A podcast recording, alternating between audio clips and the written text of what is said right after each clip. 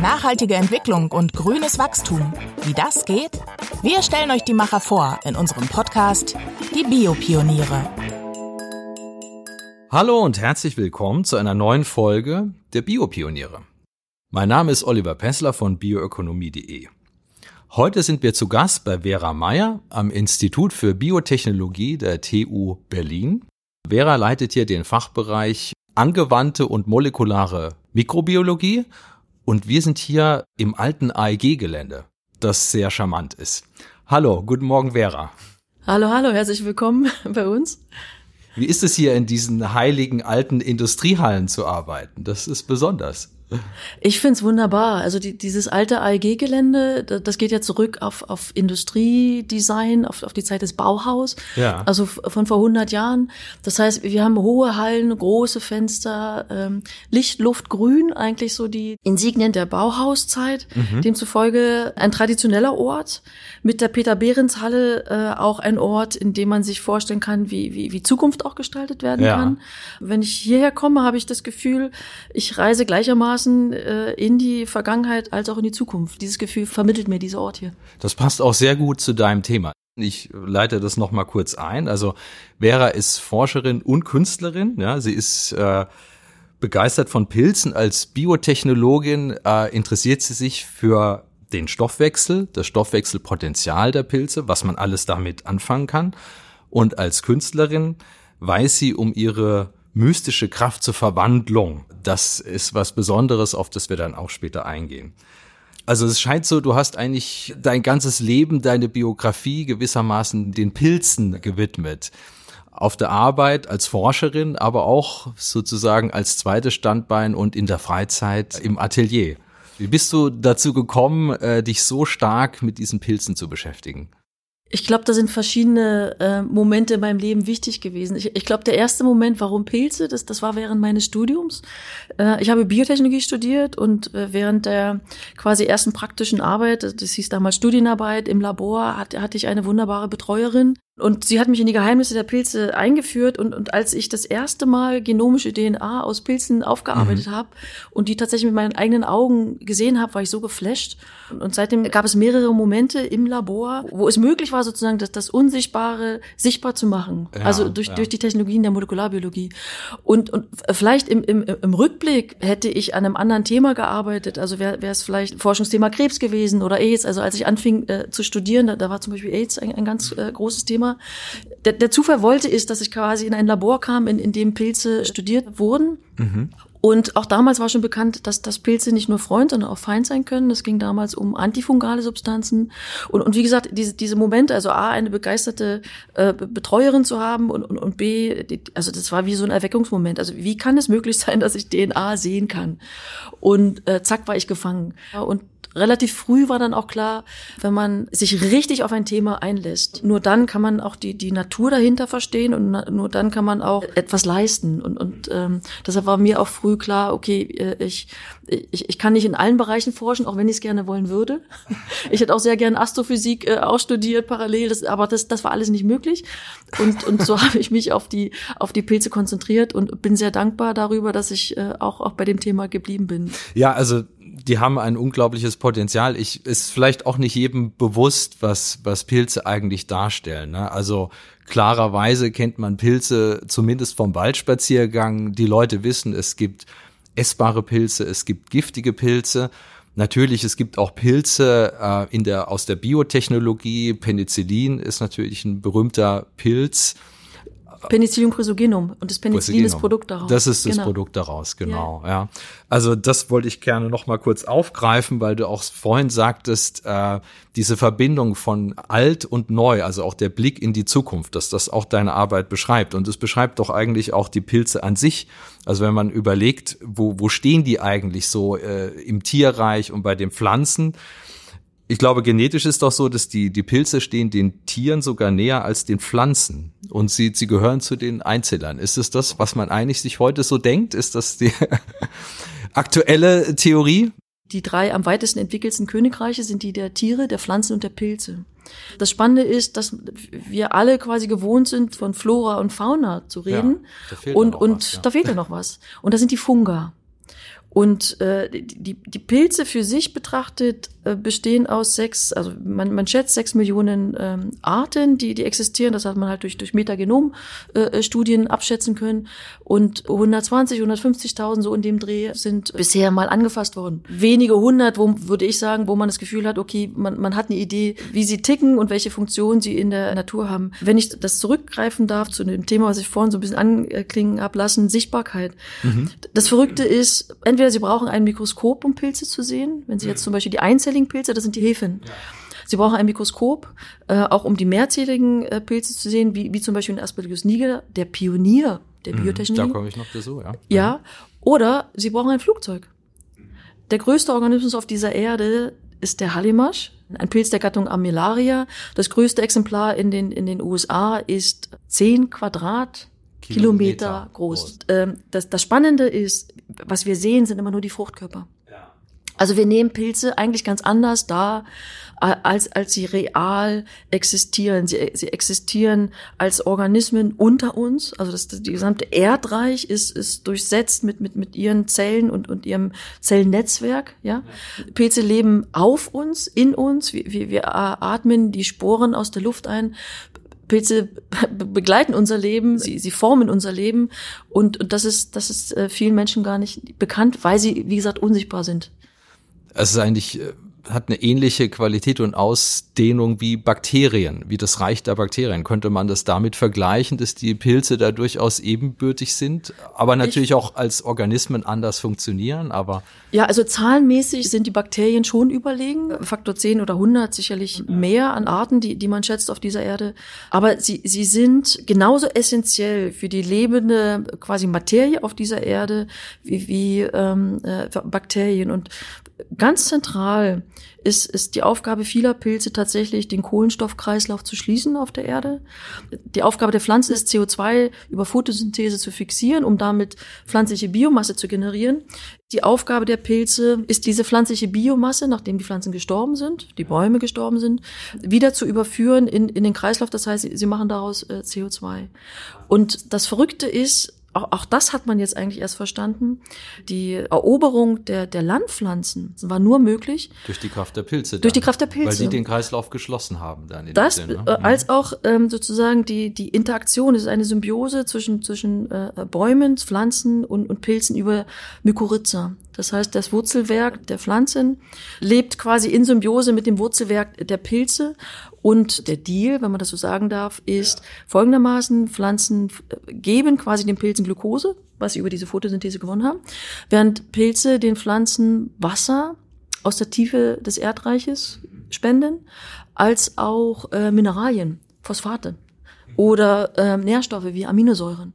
Und ähm, nur durch diese Symbiose ist es quasi möglich, dass, dass es Bäume gibt. Es gäbe keine Bäume auf der Erde. Ohne Pilze. Ohne Pilze. Das, und, äh, glaube ich, wissen die wenigsten sehr wahrscheinlich. Genau. Und ja. nur durch diese Symbiose ist es auch möglich gewesen in den letzten Jahren, dass die Bäume ja, überlebt in, haben. Überlebt haben, ja, die, diese Wahnsinn, heißen Sommer. Ja.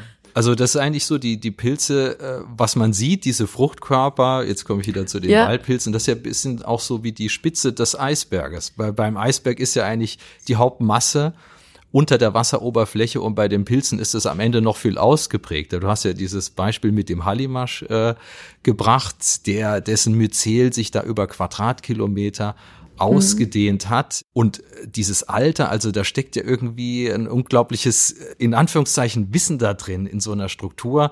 Mir kommt es so vor, wie so ein Netzwerk, das berührt andere Wurzeln von Bäumen, von anderen Pflanzen.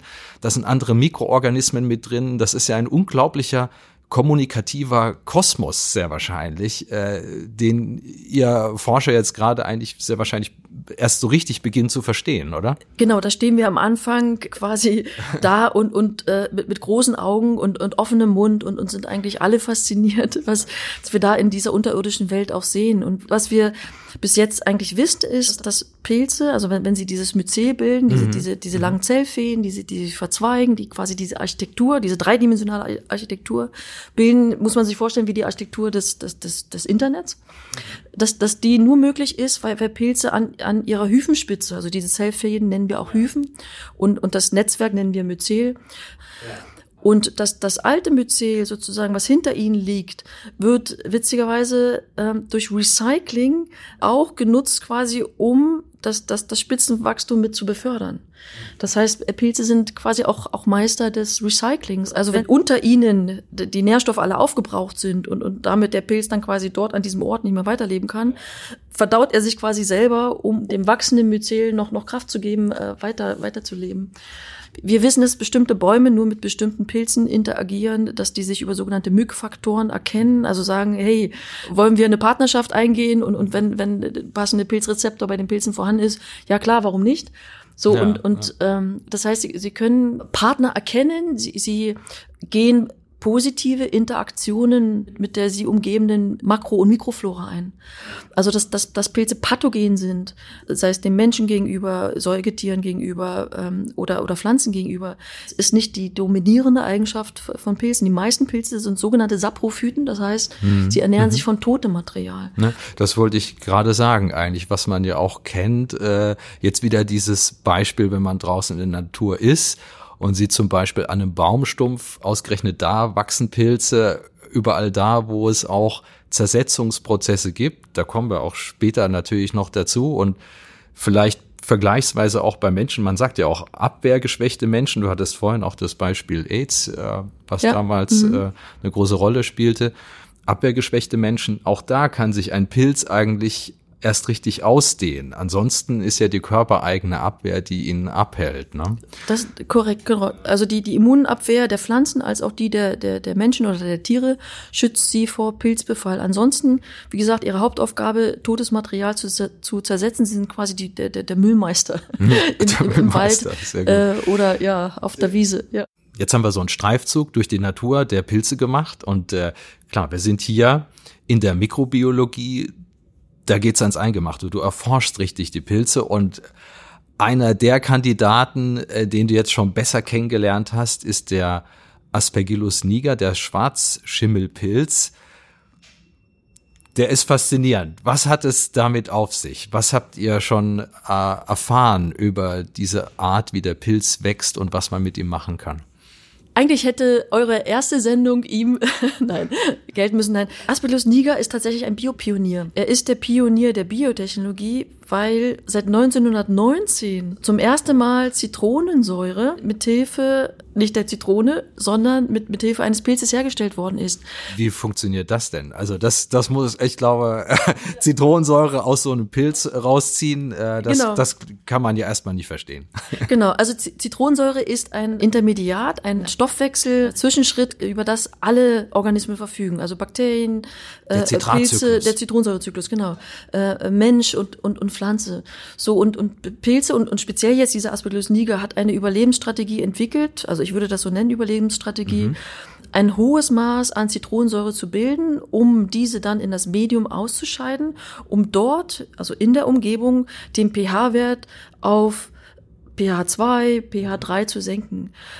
Das heißt, damit im, im Prinzip Nahrungskonkurrenten auszuschalten. Ah, ähm, sehr geschickt. Das heißt, damit, genau, die Glucose, die in der Umwelt, die Nährstoffe, die in der Umwelt vorhanden sind, für sich zu behalten. Und auf der anderen Seite auch sicherzustellen, sollte dann die Glucose aufgebraucht sein, im Nachgang die Zitronensäure eigentlich wieder aufzunehmen, um diese dann vollständig zu verstoffwechseln. Zitronensäure gab es schon vor 100 Jahren, gab es großen Bedarf sozusagen äh, für dieses Produkt als Konservierungsmittel, sei, sei es als Stabilisator. Ähm, also war es war bekannt quasi in der Lebensmittel in der mhm. Lebensmitteltechnologie, mhm. genau. Mhm. Und aus Zitronen konnte das damals äh, nicht mehr so gewonnen werden. Äh, das hat auch was mit mit den mit den Entwicklungen im Ersten Weltkrieg zu tun. Und ein Chemiker äh, James äh, Curry hat im Jahr äh, 1917 entdeckt in einem klassischen Bioprospecting, in einem klassischen äh, Screening Mhm, mhm. dass, dass es Pilze gibt und dann konkret diesen Aspergillus niger, der Unmengen von dieser Zitronensäure äh, produziert. Und, und mit dieser Entdeckung ist er 1917 zu Pfizer gegangen, den ah, amerikanischen okay. Pharmakonzern, den wir heute ja. alle noch kennen, und hat gesagt, liebe Leute, ich habe da eine Entdeckung gemacht, die könnte durchaus in, interessant für euch sein. Und Pfizer hat quasi die Gunst äh, der Stunde auch genutzt und hat auch die Möglichkeit äh, sofort erkannt, äh, was man damit äh, produzieren kann. So und seit 1919 wird in Bioreaktoren sozusagen Zitronensäure mit diesem Aspergillus niger äh, produziert. Damit begann eigentlich sozusagen die, die, die, wie ich sagen würde, moderne Biotechnologie. Und äh, später hat man dann gesehen, Aspergillus niger bildet unglaublich viel Enzyme, also scheidet nicht nur Zitronensäure aus, sondern auch ganz viele Enzyme. Und diese Enzyme sind die Glykoamylase zum Beispiel. Andere Enzyme spielen eine große Rolle in, in, in der ähm, auch Lebensmittelindustrie, ähm, in, in der Kraftstoffindustrie, in der Textilindustrie und so weiter und so fort. So, es ist quasi einer der zentralen industriellen Blockbuster. Ah, ja. Die große Forschungsfrage, die sich äh, für Aspergillus niger und auch, andere filamentöse Pilze immer gestellt hat, ihr Verhalten im Bioreaktor ist halt nicht so, so, nicht so besonders so wünschenswert, so wünschenswert ja. mhm. weil sich entweder dieses dispergierte Myzel ausbildet, das heißt, äh, da entsteht eine ganz, ganz hohe Viskosität im Reaktor. Äh, man muss sich das vorstellen, die Viskositäten, die erreicht werden, es ist wie, als würde man einen Malfarben-Topf ja, äh, umrühren wollen die ah, Kraft, ja, okay. um das, um dafür zu sorgen, dass das ausreichend Sauerstoff ist ja ein aerober Organismus. Viel Energie dann wieder. Ganz viel. So und das, das kostet Ressourcen, das ist mhm. ineffizient. Ja. Und und diese hohe Energie, die man durch den Rührer einbringt, äh, führt auch zu Scherkräften, die die das Pilzmyzel wiederum auch zum Zerreißen bringen. Die andere Alternative ist, dass sich solche sogenannten Pellets bilden. Und die wiederum sind, sind auch, die sind vielleicht von der Rheologie sehr schön. Also ja. da hat man das, das kein, kein Rührerproblem. Aber es dringt nicht genügend Sauerstoff oder Nährstoffe in die zentrale Mitte dieser Pellets ein. Das heißt, die Biomasse, die im Bioreaktor kultiviert wird, um damit Zitronensäure oder Enzyme zu produzieren, ähm, wird nicht voll ausgenutzt. Ein Teil der Biomasse ist tot. Ah, ja. So, und, mhm. und das, das ist eine der zentralen Fragen, die wir uns in unserer Forschung hier am Fachgebiet äh, äh, nähern. Wie entscheidet sich eigentlich die Genetik des Pilzes für bestimmte Morphologien. Also, dass, mhm. dass sich mal eine dispergierte Morphologie ergibt oder eine, eine Pellet-Morphologie. Und, und, und damit sind wir bei der Architektur, bei, bei richtig wunderbarer äh, äh, Grundlagenforschung. Was uns in den letzten Jahren aber auch gelungen ist, weil wir, wie du schon gesagt hast, die, die, die Stoffwechselfähigkeiten der, der Pilze so exorbitant hoch sind, uns ist es auch gelungen, mit, mit Hilfe der synthetischen Biologie den, den Aspergillus niger umzuprogrammieren und zu sagen, jetzt mach mal nicht äh, so viel Zitronensäure bitte, sondern nutze die Kraft deines Zitronensäurezyklus und mach uns kleine Peptide, die wir als Medikamente nutzen, sogenannte Zyklodepsipeptide. Mhm. Und da können wir im Gramm pro Liter Bereich Medikamente produzieren, die für die pharmazeutische Industrie von, von hohem Interesse ist. Ist es schon etabliert in der pharmazeutischen Industrie oder seid ihr jetzt da gerade dabei. Wir sind dabei. Die, die, äh, die, die Firma, die das quasi an den Markt bringen wollte, hat, hat einige Schwierigkeiten. Wir hoffen, dass sich die, die, die, die Lage da ein bisschen ändert. Also das liegt außerhalb unserer, mhm. unserer, okay, unserer Aktivitäten oder an unserer Möglichkeiten. Aber der Punkt ist der, dass für uns der Aspergillus niger eine wirklich tatsächlich Blockbuster-Zellfabrik ist, eine unglaublich aktive äh, Glykolyse, unglaublich äh, aktive Zitronensäurezyklus und den nutzen wir, um Zitronensäure, Enzyme als auch Medikamente zu probieren. Also es ist eigentlich, könnte man auch sagen, wie so eine kleine Fabrik oder es ist eben ein, ein Modellorganismus, den ihr versucht von allen Seiten zu verstehen. Also einerseits äh, die Genetik, die, die Wege, die da stattfinden, damit sich eine bestimmte Struktur ausbildet.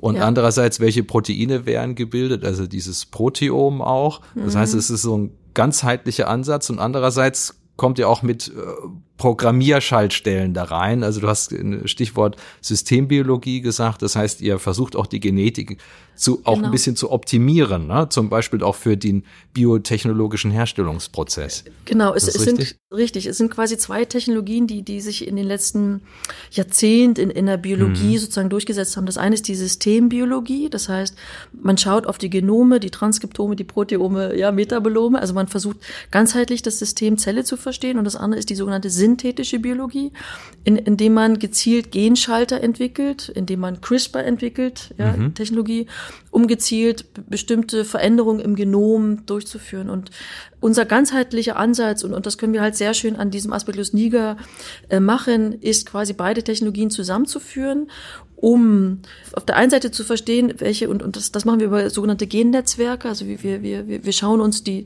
Transkriptome unter verschiedenen Bedingungen an und entwickeln oder lesen daraus ab, äh, äh, welche Gennetzwerke sich in dem Pilz bilden, mhm. um dort gezielte Schalter zu finden, also Transkriptionsfaktoren oder andere ja, Regulatoren, ja. Die, die, die wir über synthetische Biologie äh, verändern, so, so dass bestimmte Prozesse wir anschalten oder ausschalten können oder derart optimieren, dass wir zum Beispiel eine andere makroskopische Morphologie bekommen. Also wir können andere Pellet-Morphologien, größere, kleinere Pellets im Reaktor bekommen oder dispergierte.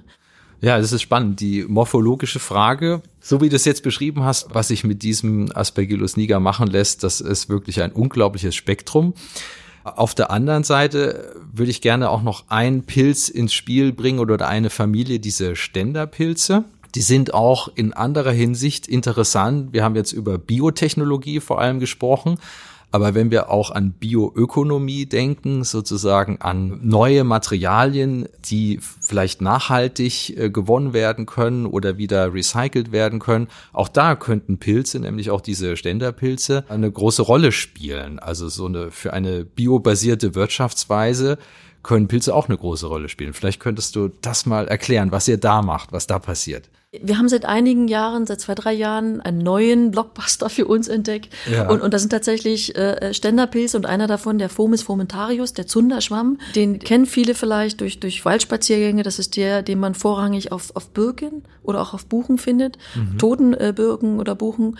Ein neues Forschungsfeld, was uns interessiert, ist tatsächlich Biomaterialien. Und da sehen wir ein großes Anwendungspotenzial von diesen Ständerpilzen, da ihre Funktion in der Natur ist, quasi Lignocellulose, und daraus bestehen vorrangig Pflanzen und Bäume, abzubauen, äh, sehen wir hier eine Möglichkeit, quasi sogenannte Verbundwerkstoffe herzustellen mhm. aus Abfallstoffen, pflanzlichen Abfallstoffen, die aus der Forst- und aus der Agrarwirtschaft entstehen mit diesen Pilzen, das heißt, wir lassen den, den, den Fomus fomentarius, den Zunderschwamm, darauf wachsen. Er ernährt sich von diesem Pflanzenmaterial und, und wenn man den Prozess quasi äh, unbegrenzt laufen lassen würde, würde am Ende Humus entstehen. Da würde nichts mehr übrig bleiben. Da würde ja, du wirst der Natur genau. zurückgeben, genau. Da würde das Natur zurückgeben. Vorhin, ja. Wenn man das aber unter kontrollierten Bedingungen im Labor macht und ja. den, den Prozess ab einem bestimmten Punkt unterbricht, entsteht tatsächlich dieser Verbundwerkstoff. Das heißt, wir haben dann eine, eine eigene Masse kreiert. Das ja. ist noch zum Teil da. Das alte, abgestorbene Material Richtig. ist zersetzt von Richtig. diesem Myzel, aber ja. das Myzel an sich stellt auch schon eine Masse dar. Ne? Genau. Und dann, dann habe ich dann tatsächlich einen Verbundwerkstoff von alter und neu gebildeter Masse. So müsste es sein. Genau, ne? genau. Ja. Ein Verbund aus, aus dieser toten Pflanzenbiomasse mit neu gebildeter Pilzbiomasse. Und, und mhm. der Pilz, muss man sich so vorstellen, der funktioniert wie so eine Art Kleber. Also er, er wächst auf den Pflanzenstängeln sozusagen oder, oder Spänen und er wächst auch in sie hinein. Und wenn man das in Formen macht, in Außenformen, wo der Pilz quasi nicht weiter wachsen kann, ja. ver verdichtet er dieses Material so stark, dass das dann quasi die, dieser Verbundwerkstoff entsteht. Und das Tolle an der Sache ist, dass die Eigenschaften, die damit verbunden sind, es ist ganz leicht, es ist ähm, trotzdem stabil, es können unglaubliche Kräfte aufgehalten werden, es gibt einen Isolationseffekt, in, in äh, Schall wird wunderbar isoliert, ähm, Wärme, äh, Temperatur kann isoliert werden. Das heißt, die, die Anwendung dieser Materialien kann man sich vorstellen, entwickeln in der, in der Möbelindustrie, in der Bauindustrie, Aha. in der, der Textilindustrie. Und damit eröffnet sich ein, ein, ein neues Anwendungsfeld von Pilzen im Bereich der visionär an, also da neue Materialien zu schaffen. Ja. Äh, von Dingen, die wir eigentlich kennen, also wie sich kleiden, wohnen, dass da der Pilz auf einmal in unsere Häuser am Ende Einzug hält, das ist ja schon eine fantastische äh, Vorstellung. Es ist unsere Vision und wir wollen dazu beitragen, dass diese Vision realisiert wird. Wir denken tatsächlich, dass unsere Zukunft des Lebens sein wird, dass wir in Pilzen wohnen, uns in Pilze kleiden, nicht nur Pilze essen oder, oder Getränke aus Pilzen zu uns nehmen. Und wir sehen diese Materialität, die sich ergibt und diese Nutzbarkeit ähm, mhm. als, als Möglichkeit tatsächlich wegzukommen vom Erdöl. Wir ersetzen Plaste und Elaste ja. aus Erdöl durch diese nachwachsenden Rohstoffe. Toll. Also äh, die Faszination, das ist vielleicht noch ein, ein letztes, er hat irgendwann auch übergeschlagen, dass du gesagt hast, du möchtest dich damit jetzt auch richtig kreativ auseinandersetzen. Ich meine, was ihr da in der Wissenschaft macht, ist ja auch enorm kreativ. In der Kunst ist halt eine andere Art von Kreativität, aber auch das beschäftigt dich äh, sehr. Also du hast ein eigenes Atelier auch noch in Brandenburg und Erzähl mal noch kurz abschließend, was, was dich da bewegt zu deiner Pilzkunst. Ja, also ich hatte oder habe schon immer zwei Herzen in mir. Das eine schlägt für die Wissenschaft und das andere schlägt für die Kunst. Und seit einigen Jahren versuche ich halt, das quasi auch zusammenzuführen, eine Synthese sozusagen zu ermöglichen. Und da mich das Thema Form, Formgebung, Morphologie bei den Pilzen forschungsmäßig interessiert, habe ich hier eine, eine Möglichkeit, das auch künstlerisch umzusetzen. Das heißt, ich will nicht nur unserer Forschung ein Bild geben durch, durch Pilzskulpturen, mhm. die, die ich erstelle, sondern ich kann die Schönheit der, der Pilzformen, die, die wir kennen durch unsere Waldspaziergänge zum Beispiel, die kann ich künstlerisch sichtbar machen. Mein Ansatz in der Kunst ist fast unstrukturierter, also das komplette Gegenteil zu dem wissenschaftlich geplanten Ansatz. Ja. Äh, der Zufall spielt eine große Rolle. Ich arbeite mit Zufallsfunden. Also Pilzen, die ich im Wald finde, toten Hölzern, die, die ich im Wald finde, Metall, was man witzigerweise auch viel im Wald findet. Mhm. Und aus diesen Zufallsfunden, die führe ich quasi zu neuem Leben, zu einer Koexistenz zusammen in Form dieser Skulpturen. Ich schaffe ihnen quasi ein, eine neue Sichtbarkeit und denke, hoffe, dass, dass ich dadurch das Interesse auch an der Biotechnologie und konkret an Pilzen auch, auch beflügeln kann. Für mich selber ist, ist es ein, ein, ein wunderbarer Ort, den Kopf nicht nur frei zu bekommen, sondern auch die Gedanken in andere Richtung fließen zu lassen ja. und, und dadurch neue Impulse für unsere Wissenschaft zu geben. Also, dass wir jetzt an, an Biomaterialien forschen, hat eigentlich auch damit zu tun, dass ich im, im, im Atelier versucht habe, über diese Pilzskulpturen Kunst zu schaffen. Und das müssen andere beurteilen, ob das Kunst ist oder nicht. Das liegt ja nicht an mir. Aber ähm, dadurch sind mir natürlich neue Ideen gekommen, die, die jetzt auch in, in unsere äh, Forschung einfließen. Insofern. Tolles ja, Wechselspiel. Es ist, es ist ein wunderbares Wechselspiel, eine Inspiration in, in beide Richtungen. Ja. Super. Vielen Dank, Vera. Wir sind am Ende angekommen, war ein Gerne. unglaublich spannender Ausflug. Wir interessieren uns für dieses Wechselspiel. Wenn euch das auch interessiert, dann schaut doch mal den Film an, den es geben wird, das Porträt über Vera Meyer. Und ich freue mich, wenn ihr nächstes Mal auch wieder den Podcast einschaltet von unseren Biopionieren. Bis bald. Dankeschön. Die Biopioniere, der Podcast über nachhaltige Entwicklung und grünes Wachstum. Mehr zum Thema, weitere Podcast-Folgen und spannende Videos auf bioökonomie.de.